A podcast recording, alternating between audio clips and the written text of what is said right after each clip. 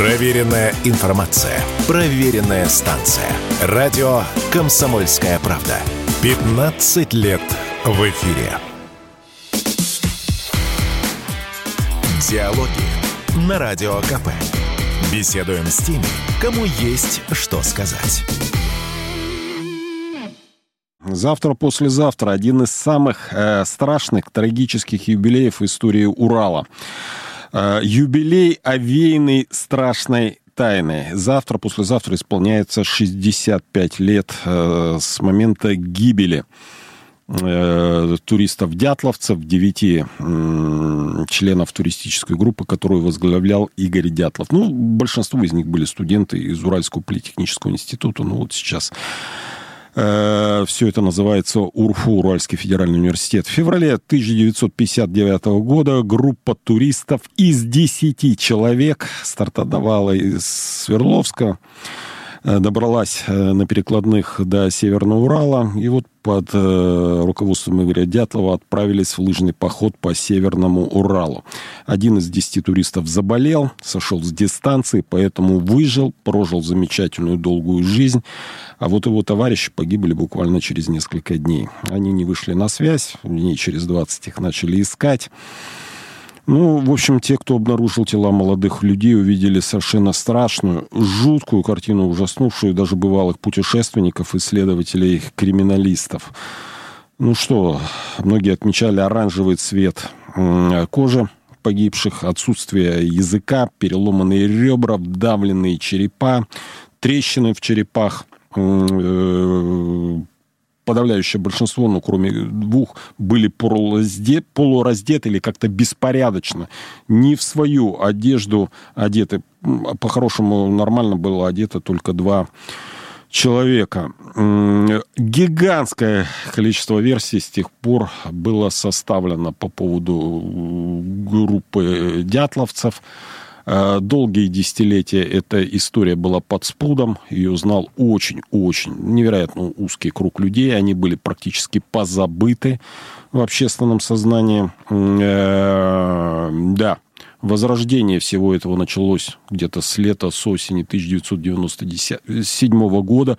Вот, э, вот как бы не люблю хвастаться, но вот, вот этими самыми руками Иннокентия Викторовича, его ребята-сотрудников, а самое главное, энтузиастов, которые на протяжении многих десятилетий были хранителями архива, э, Дятловского архива, полузабытой студенческой группы началось это возрождение. Сейчас э, дятломания охватила не то, что там весь Екатеринбург, там все бывшее УПЕ, э, Урал, всю Россию, весь мир – в любых антологиях о страшных и запутанных вещах, неважно, где она издана, там в Индии, в США, в Германии, в России, там обязательно э, есть история погибших дятловцев. Ну, кто-то даже сказал, чуть ли не 75 версий существует того, что на самом деле случилось. Это сильное привлечение, но несколько десятков версий точно существует. Это и взрыв э, э, ракеты во время испытания, и шаровая молния, инфразвук, и пьяные манси, и беглые пьяные зеки, и пьяная ссора туристов из-за девушки, и менты э, браконьеры – есть даже шпионская версия, что это была э, как бы контролируемая поставка для перехвата американцами радиоактивных штанов, чтобы разгадать там, ну, страшные радиоактивные секреты. У нас много, знаете, ядерных э, тайных городов до сих пор находятся на Южном и на Среднем Урале. Ну, очень много мистики, инопланетяне, карлики, арктиды, снежные люди и огромное количество.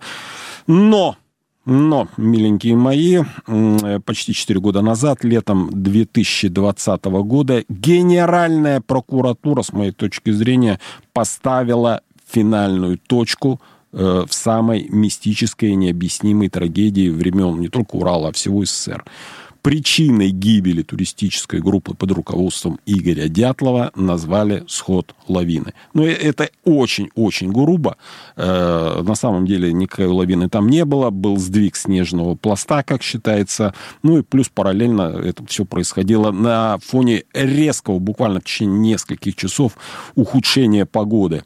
Задул очень сильный ветер, и температура там чуть ли не с 0 градусов в течение нескольких часов упала до минус 30. Сегодня эту тему будем в студии обсуждать э, ну, с ветераном диатломании, э, когда это еще не было мейнстримом, руководителем фонда памяти группы Дятлова Алексеем Коськиным. Он на протяжении многих лет был одним из хранителей Дятловского э, архива. И очень сильно надеюсь, что к нам э, по телефону сумеет подключиться ученый, инженер, писатель, мастер спорта по туризму Евгений Буянов, который, собственно, задолго до Генеральной прокуратуры, собственно, и сформулировал эту версию о сходе лавины. Вот э, лично я, э, когда в 96-м, 97-м по-настоящему начал разбираться в теме гибели дятловцев, ну, я был адептом ракетной теории, ракетная теория, она вдруг испугала э, туристов. Самое страшное, э, нет, самая главная э, загадка, что заставило глубокой, лютой, холодной ночью туристов даже не открывать палатку, а взрезать ее бок, выскочить в полураздетом виде и, сломя голову, ломануться по склону ну, горы Мертвецов, который сейчас принято называть перевал Дятлов, э, Холодсяхал, э, вниз, полураздетый. А там мороз, а там ветер. Ну и вот э, среди адептов я был, что ну, вот разорвалась некая ракета, это вспугнуло, а потом приехали ученые и каратели. И увидели пострадавших студентов, и чтобы, вот, так сказать, советская общественность не узнала каких-то ужасов, они полуискалечены, их зачем-то люто и дико страшно пытали, поубивали, кого-то прихотливо поразбросали по склону, кого-то в лесу, а кого-то зарыли на глубину 4 метров. Э, Алексей, обращаюсь к Алексею Коськину, еще раз говорю, руководителю фонда памяти группы Дятлова. Ох, у нас достаточно мало времени осталось, я очень долго представлял. Э, короче, Алексей э, Коськин последний человек, который возглавил туристическую группу, он сам э, очень продвинутый турист, но начались 90-е, ему как бы не до получения мастера спорта стало. Там, ну, как бы выжить надо было. Ну, походу ходил. Он последний в истории человечества, который в 1999 году, ровно 25 лет, на 40-летие гибели дятловцев во главе туристской группы прошел вот с точностью весь туристский маршрут э, группы Дятлова в день в день. Разбили палатку там, где нельзя было э, разбивать, где разбили дятловцы.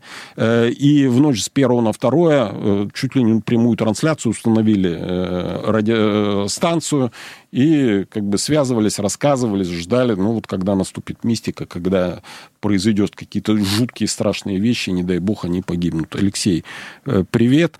И Всем вот главный вечер. вопрос, который меня до сих пор мучает. Э, тайна гибели туристов-дятловца, с моей точки зрения, оно раскрыто. Я верю в официальную версию э, Генпрокуратуры, даже не потому, что это официальная версия. Я вот такой весь правильный. Просто я задолго до этого прочитал э, книгу, э, которую написал наш будущий, я надеюсь, все-таки он подключится, Евгений Буянов, ученый-исследователь, она такая достаточно непростая, немного занудная, там много научных выкладок. Но мне кажется, он убедительно доказал, что ну, не снежная лавина. Снежный пласт сошел, обрушился на площадку, э, палатку. Э, люди в грубом шоке. Ну, просто огромное, несколько тонн на них вдруг съехало что-то. Они не понимают, они не могут палатку смятую открыть. Они вылезают. Они боятся, что сейчас это повторится, их сметет. Они бегут. Э, убежав достаточно далеко и много раз падая э, на каменисто-снежной э, ледовой Э, склоне перевал Дятлова, они понимают, что вообще дубак уже, они легли там, ноль было градусов, да, Алексей? Ну, не ноль, ну, но плюс один, плюс два. Да, Проходит несколько холодно, часов, да. уже минус 30, ветер порядка 10-15 метров в секунду, что в пересчете ощущалось под минус 40, минус 45, а то и минус 50, а ты полураздет. Капец. Ну и все, они просто умерли от холода. Да, холод... Тайна раскрыта. А так почему большинство исследователей не верят в официальную версию, они не успокаиваются, продолжают дальше пытаться раскрыть э, тайну дятловцев? Она раскрыта. Ну, видимо, это нужно спросить у большинства и исследователей. Ну, а вообще, если логически предположить, да, естественно, лавинная версия, она возникала еще при приведении СПА с работы. Да, Абсолют да. Максей Абрамович да. это высказывал, другие спасатели, да? Вот, но я могу предположить, что э, дело-то простое, что э, на Северном Урале, допустим, ракет их видели много, их видят сейчас. Ну, там траектории. Да, ну, траектории, там э, какие-то падали. космодрома, даже... я в Архангельской области, да, траектории, там, они традиционно проходят там, над Северным Уралом, летят на В Пермской области был авиационный, куда стреляли самолеты. Ну, там, то есть, военизированных всяких штук там было много. То есть, возвращаясь ракет, видели много. Пьяных и не пьяных манси, уголовников тоже видели много. Вот. Ну, снежного человека не видели, но... Медведи видели. Ну, предполагают. Медведи ви, ви, видели много. Лавин там не видели ни одной кроме, ну, кроме классических лавин, да, и Евгения Владимировича. Э, лавин, вот, которые мы видели по телеку, не дай бог, вот вживую ощутить, видели, как они сходят на Кавказе, в Альпах, Гималаях, там не может быть. Но Алексей много раз на этом склоне был. Э, он достаточно пологий, там лавины сойти не может. Ну и не говорят, что лавина. Лавина — это примитивное э, упрощение темы. Снежный пласт сошел. А стоянку там делать было категорически нельзя, хотя вот Коськин присутствующий там сделал. Ну, потому что вот так сложились обстоятельства, надо было с точностью. Ну, как бы подрезали снежный пласт, резкое изменение климата, погоды в течение нескольких часов, и пласт просто сдвинулся. Ну, вот завтра, послезавтра один из самых страшных э, юбилеев истории Урала, 65 лет с момента гибели туристов-дятловцев. Погибли они в ночь с 1 на 2 февраля 1959 года, ровно 65 лет исполняется.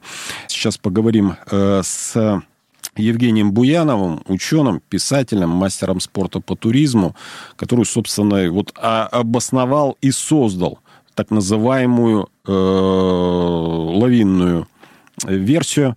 Мне кажется, она, ну, прочитав его книгу «Тайна гибели э, туристов-дятловцев», э, я еще до постановления Генеральной прокуратуры, вот лично я, я понял, что вот, да, э, Санкт-Петербуржец Евгений Буянов разобрался в этой теме и поставил финальную точку. Тем более он сверхопытный сам по себе э, турист, экстремал, мастер спорта по туризму. Евгений, здравствуйте. Здравствуйте. Э, если можно, Евгений, кратко, но емко, в чем суть э, вашей, э, скажем так, э, лавинной версии? Хотя я понимаю, вы это слово не любите, словосочетание, но тем не менее. Да, это не, не, не просто лавинная версия, это лавинно-холодная версия э, трагедии на вот на 19-м аномальном пике солнечной активности, который тоже здесь повлиял, не решающим образом, может быть, но он повлиял. Э, значит, версия это от Аксельрода, друга Дятлова, то есть он как бы родоначальник. А я развил и, так сказать, все это уточнил. Вот. Э, суть в том, что вот этот район, он, э, собственно, что из себя представляет этот район? Это море тайги с верхушками гор, торчащими выше 800 метров, вот те горы, которые выше 800, они торчат, они обдуваются ветром. И вот, э, вот этот ветер, он представляет двойную опасность. Во-первых, опасность переохлаждения и гибели от холода и ветра. И во-вторых, опасность, э, вот эта лавина, опасность повышенная. Эти вот лавинные снежные доски опасны пластовыми лавинами. Что значит пластовая? Снег, слоистая структура, он падает снегопадами, и каждый снегопад свой пласт откладывает. Вот эти пласты на верхних частях гор ветром уплотняются – очень плотные такие сверху плотные образования, а внутри они разрушаются ну, под действием термокачек. Вот. И лежит, э, сходят эти лавины не по неровностям склона, которые тормозят, сходят вот по этим нижним пластам, причем между пластами образуется разру, разрушенный такой слой э, мелких кристаллов, который образует смазку дополнительную. Поэтому лавина может сойти по очень некрутому склону, но в данном случае с группой Дятлова было э, примерно 20 градусов крутизна склона. Вот, и э, резко, э, значит, они под резкой вот этого пласта сверху, они лишили этот пласт снизу вот подпорного вала. А подрезали Поэтому они пласт, вот, потому что в неположенном месте разбивали палатку. И сошла. А вот, э, собственно, как э, кратко вот, вот это лавинообразование. Почему они остановились вот в этом месте? Эта предыстория такова. Э, в разговоре с вижайским лесником Ремпелем он им сказал, он их предупредил, что на верхних частях гор существует опасность ветров. Ну и может там снег провалиться. Вот. А они сказали, вот это для нас первый класс.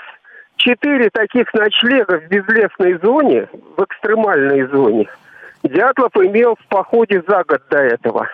А вот тут он решил всю группу поучить, потому что группа не имела такой, такого опыта, когда надо палатку, в частности, без деревьев ставить, вот на эти лыжи, на высокие и на две палки. Вот. И, и они решили вот так вот э, экстремально переночевать. Вот. И они пошли на это. Пошли, не зная, что на них летит э, циклон с холодными фронтами, с резким падением температуры и усилением скорости ветра.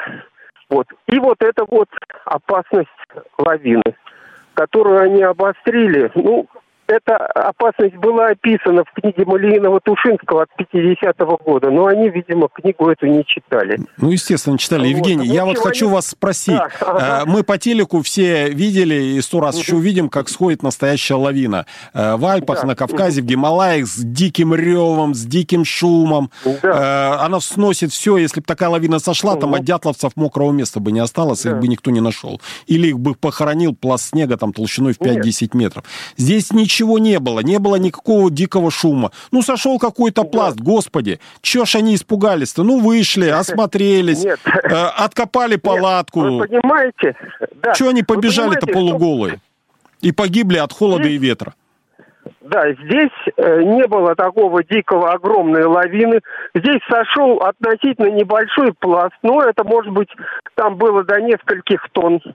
Вот, но все равно, так сказать, тяжесть-то большая, на небольшой скорости. Он запомнил вот эту яму, которую они вырыли для палатки. То есть здесь была совсем небольшая такая малая пластовая лавинка, но она даванула их, двоим сломала ребра, двоим нанесла черепные травмы, потому что что-то жесткое под головой лежало.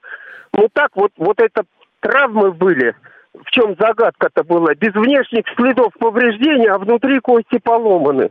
Вот не могли понять, кто это нанес такие травмы. Типично лавинные травмы, понимаете? Вот. И куча следов на палатке вот от этой лавины.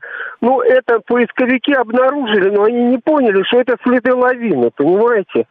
Вот, разрезы. Почему? Они не вышли через вход. Вход был закрыт.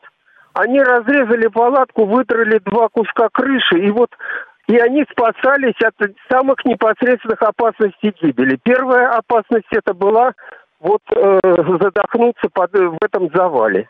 Значит, скорее выйти. Но когда они вышли, они попали вот под этот ветер.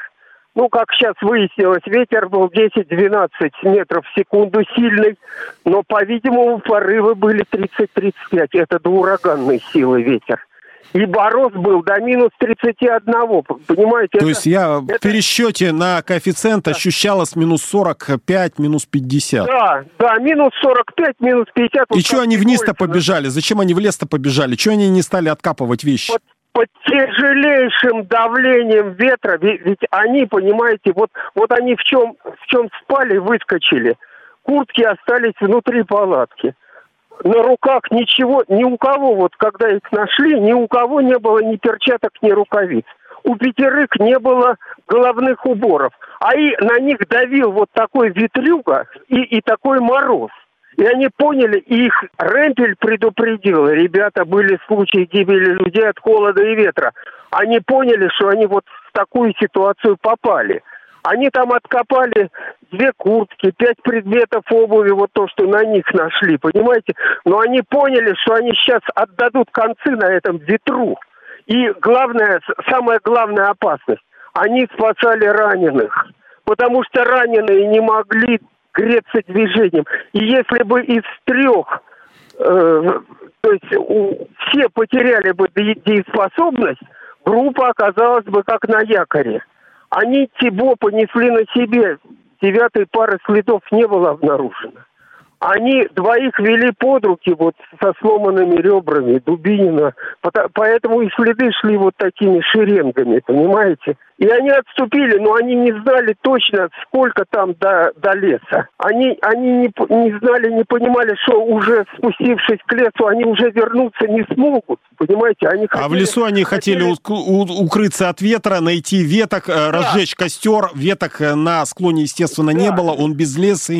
Вот, и, дескать, да. спасаться э, у костра, ну, а там первую... уже попытаться сориентироваться, разобраться и как-то выживать. Да, в первую очередь спасти раненых, понимаете, в безопасное место, потому что они, если бы они отказали, то есть не смогли бы идти, то все уже группа как на якоре, ну нельзя же людей бросить, понимаете? Так, вот, а вот такие а... вещи э, да. жутковатые, то есть вы объяснили, да, ага. переломы ребер, э, переломы да. черепа, вы это объяснили. А да. вот у, у Людмилы Дубининой не было языка. Говорят очевидцы, Нет. это не зафиксировано в материалах уголовного дела, ага. они были чуть ли не ярко-оранжевого цвета. Якобы Нет. Э, Нет. Э, трупы были покрыты сильно радиоактивной одеждой. Нет, э, во-первых, э, ну, э, значит, никакой сильно, ради... сильной радиации там не было на трупах. Сами трупы были совершенно чистенькими. Были вот на трех из десяти фрагментов одежды обнаружены небольшие, очень мизерные превышения радиации. И в конце концов, вот и мы установили, что это была радиация после мощнейших термоядерных взрывов вот на Новой Земле понимаете, вот оттуда, вот, вот за год, за два притянуло вот, вот эту радиоактивную пыль, взорвали кубик тротила суммарно.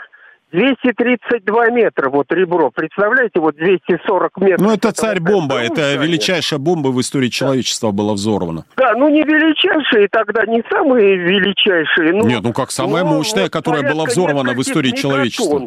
Несколько мегатон, 26 взрывов было. Вот мощностью в несколько угу. мегатон. Понятно, это объяснили это хорошо. Ярко-оранжевый вот цвет. это было страшно засекречено. А сейчас это все известно. Ну, мы даже изотопы определили, которые дали это бета-излучение. Там в основном дал церий-144. Говорит и показывает. Обсуждаем наступление 65-го страшного трагического юбилея, гибели туристической группы Дятлова. Э, в ночь с 1 на 2 февраля 1959 года одна из самых страшных до сих пор кому-то, вот лично для меня уже разгадана эта история, а для кого-то до сих пор не разгадана. Э, у меня в студии находится Алексей Коськин, руководитель фонда памяти группы Дятлова, а по телефону из Санкт-Петербурга мы общаемся с ученым, писателем, мастером спорта по туризму Евгением Буяновым. Евгений, нормально все слышно? Да, нормально слышно. Так, мы вот с вами разобрали, почему переломаны черепа, почему переломаны ребра. Э, был, не был оранжевый цвет, по радиоактивности вы сняли все темы. Языка не было. Почему у Людмилы языка... Дубининой не было языка? Да, ну это объясняется охотниками таежными очень просто. Там, знаете, местные грызуны какие-то. Ну, они вот начинают съедать тушу уже, уже погибшего животного. Самых лакомых э, кусочков языка. Э, вот. Похожий случай был на Фиште. Там трое спелеологов заблудились в Пурге и погибли буквально в километре от домика. И вот у одной э, воротниковой туристки Э, значит, мышь свила гнездо в волосах, представляете, и обкусала uh-huh. ей лицо. То есть это все объясняется. У нас вот такая мышка там ручная жила в лагере вот под перевалом Дятлова. Мы ее кормили сухарями с руки. Понимаете? То есть грызуны там в лесу живут, ну не только мыши, ну и всякие мелкие там. Все птички, понятно. Понимаете? Тоже да, на- нашло объяснение. Объясняется, да. Евгений, да, у меня вопрос. Ага. Вы не диванный эксперт. Э, на все случаи да. жизни. Э, чтобы доказать свою теорию, ну, условно будем ее называть, угу. лавинно-холодная версия гибели да. дятловцев, да. вы написали целую книгу. Вы инженер, ученый, системный человек. Более того, вы мастер спорта по туризму, вот именно по такому, которым занимался Дятлов. Вы прошли сотни километров в экстремальных обстоятельствах, то есть это не бла-бла, какой-то левый посторонний человек наболтал ролик на Ютубе. Вы написали толстенную книгу, там огромное количество научных выкладок, вы проанализировали климат и состояние снега и много чего. Почему э, после того, вы написали книгу, э, почти 4 года назад, летом 20, 2020 года, Генпрокуратура Российской Федерации, не знаю, читали они вашу книгу, не читали, но они пришли абсолютно точно по, ну, по сути, там, за рядом нюансов, такому же выходу, как и вы. Но почему огромное количество исследователей, э, в том числе те же самые мастера спорта по туризму, примерно такие же, как вы, категорически не верят э, в вашу версию, ругаются с вами, э, причем так достаточно площадно, э, и ну, просто не соглашаются, не являются адептами ракетно-карательной версии.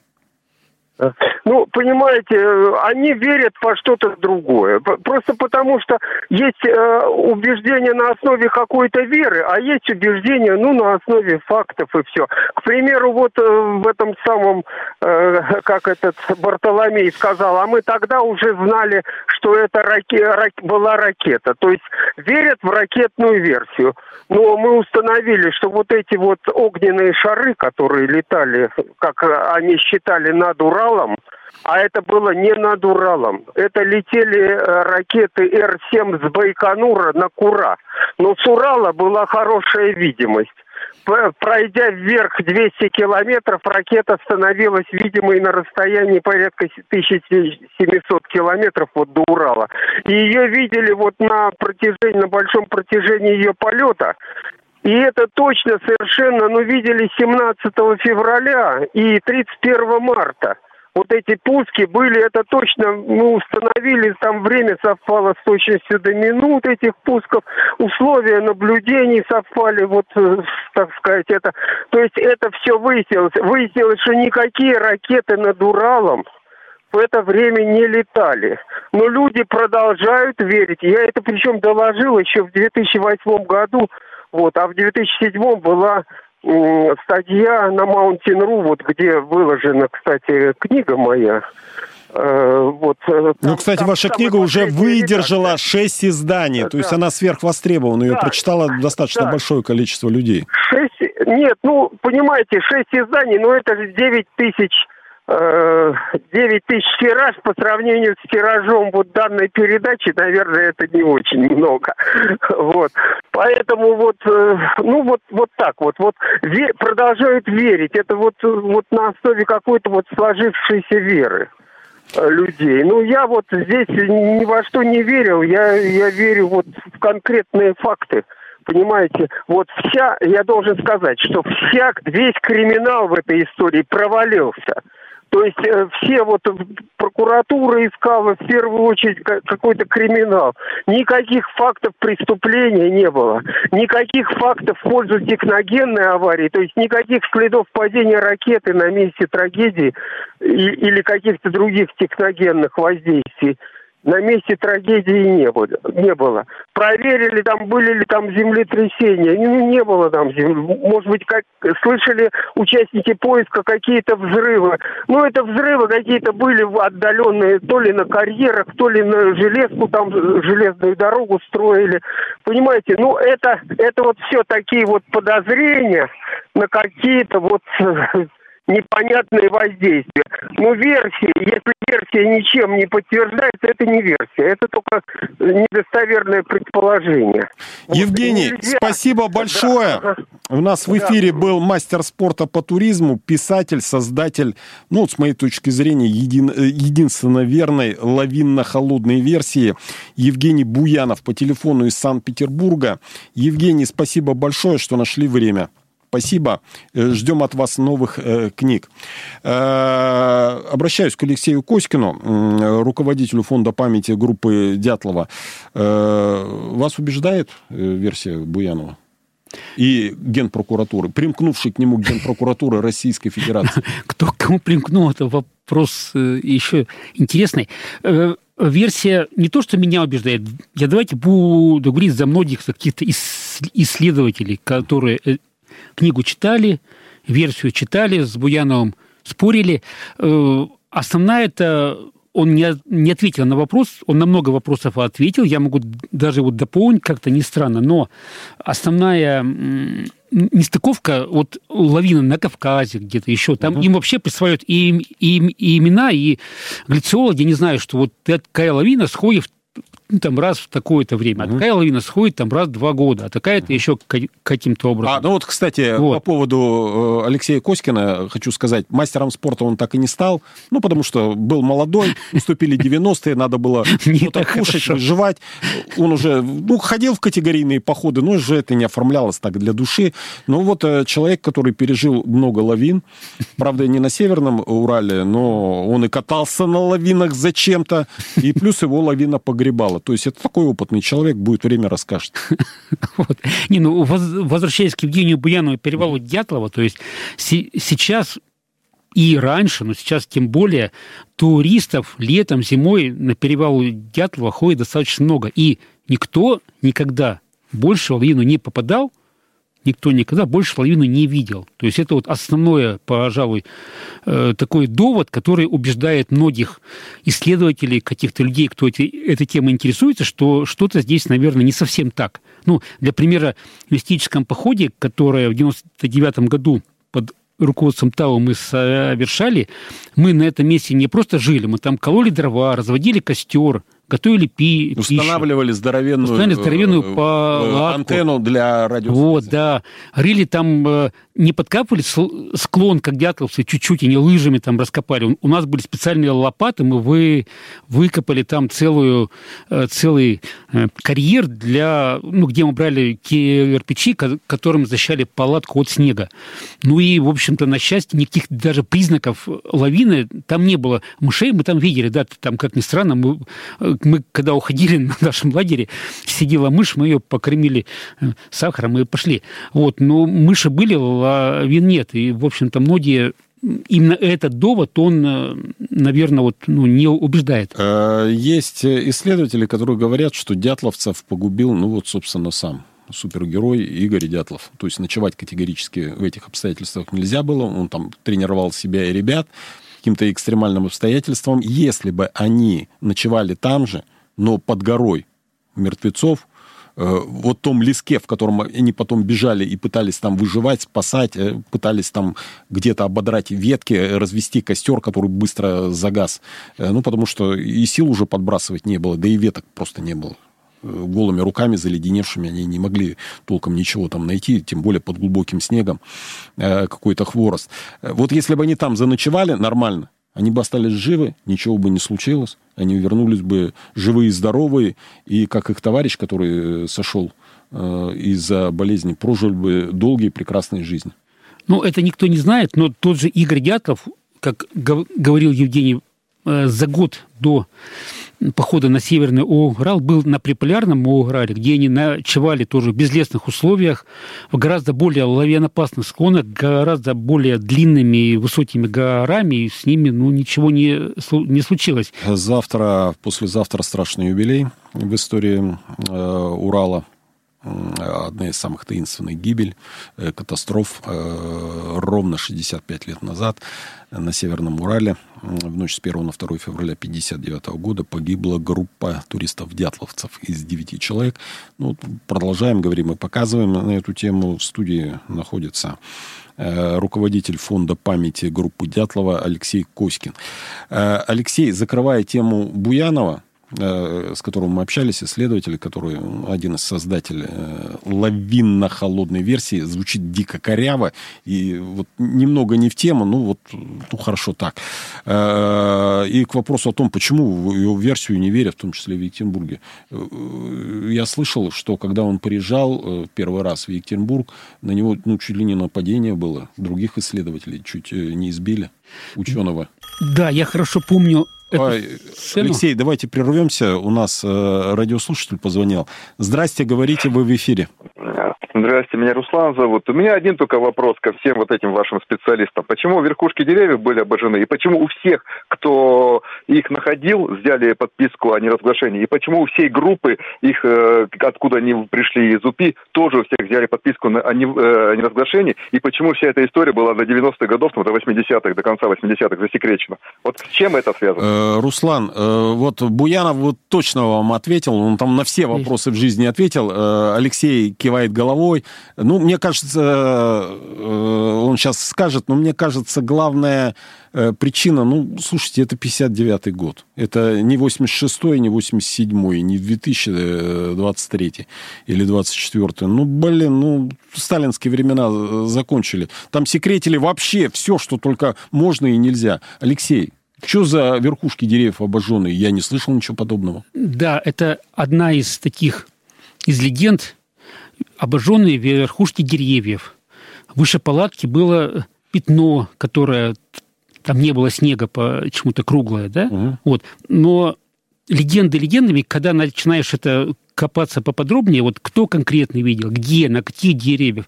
Ну, я не видел, но вот слышал, вот что кто-то сказал, Понятно, что где-то там, да. Просто есть, мало времени осталось. Конкретики нет. А, извиняюсь, почему подписки у всех брали? А где эти подписки? Я не в курсе, что брали подписки у всех. Я не видел ни одной...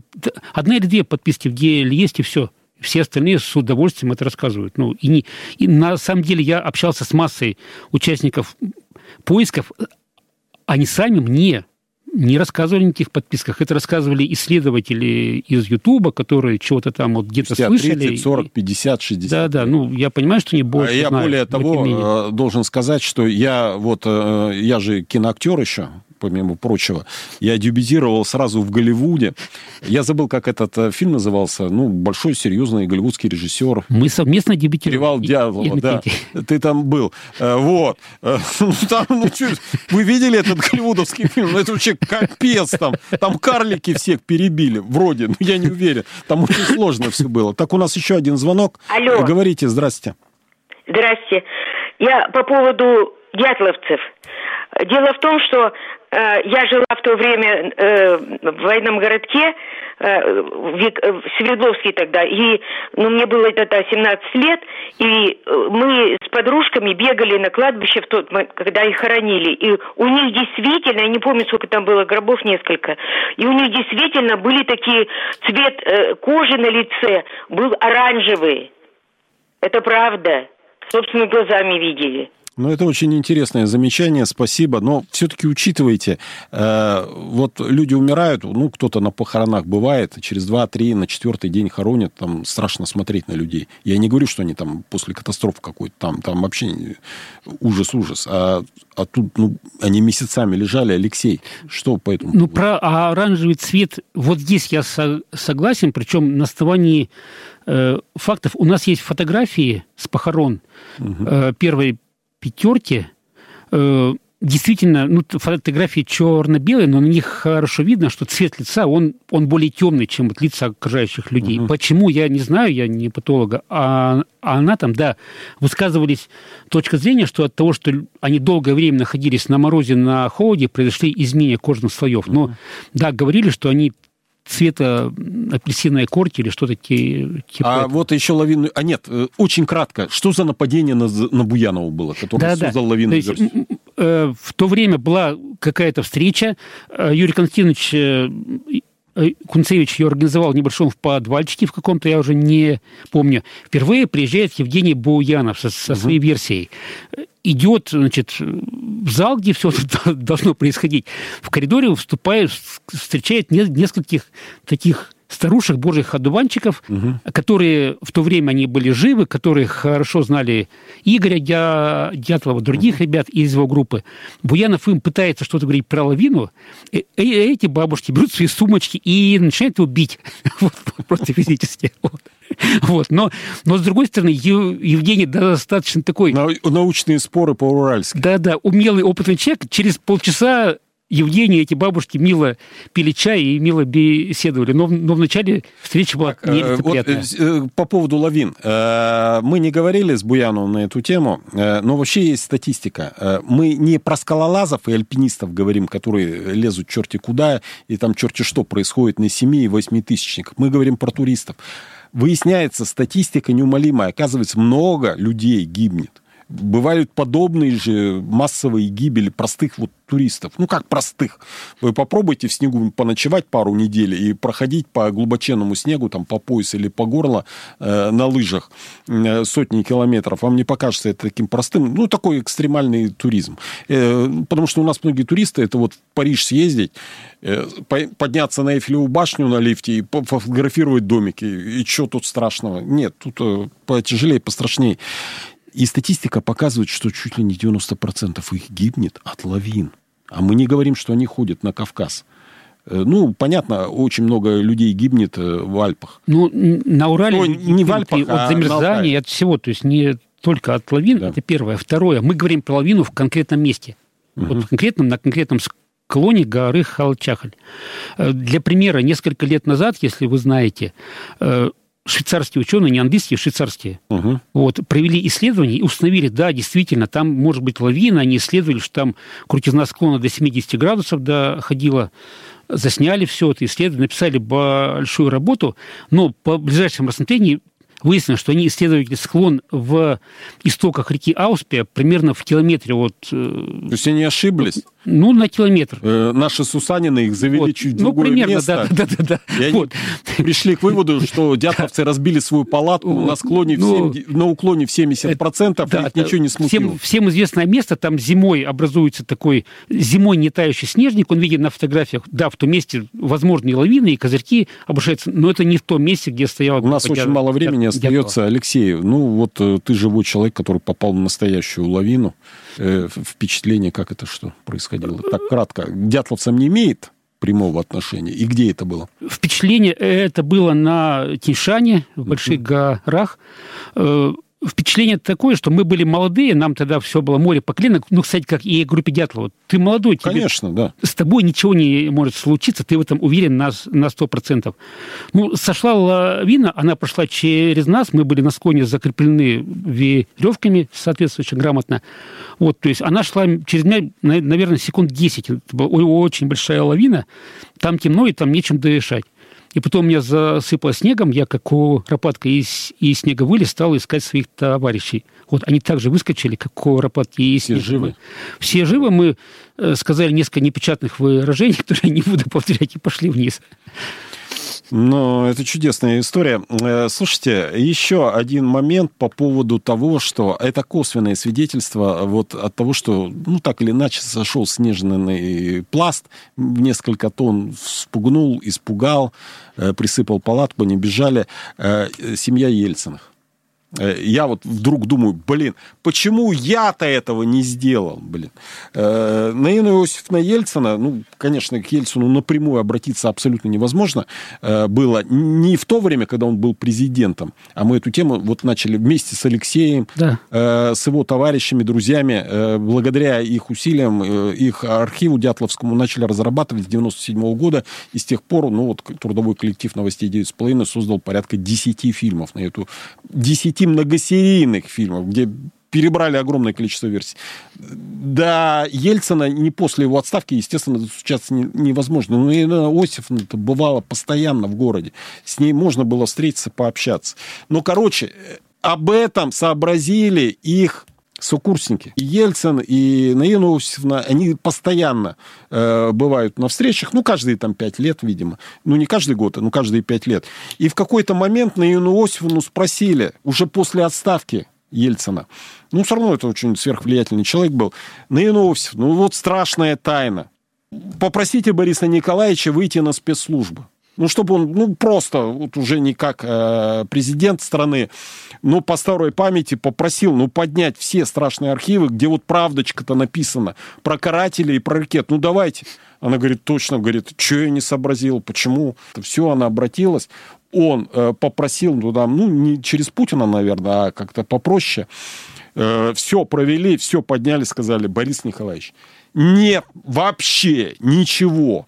Вот у нас не зафиксировано вот в самых глубинах КГБ, там, ФСБ, вот страшное, жуткое и тайное, вот, которое мы скрываем. Что-то произошло, что их подняло, они побежали, а тут мороз, ветер, и они просто от этого погибли. К сожалению, наше время закончилось. Алексею спасибо, пока. Спасибо.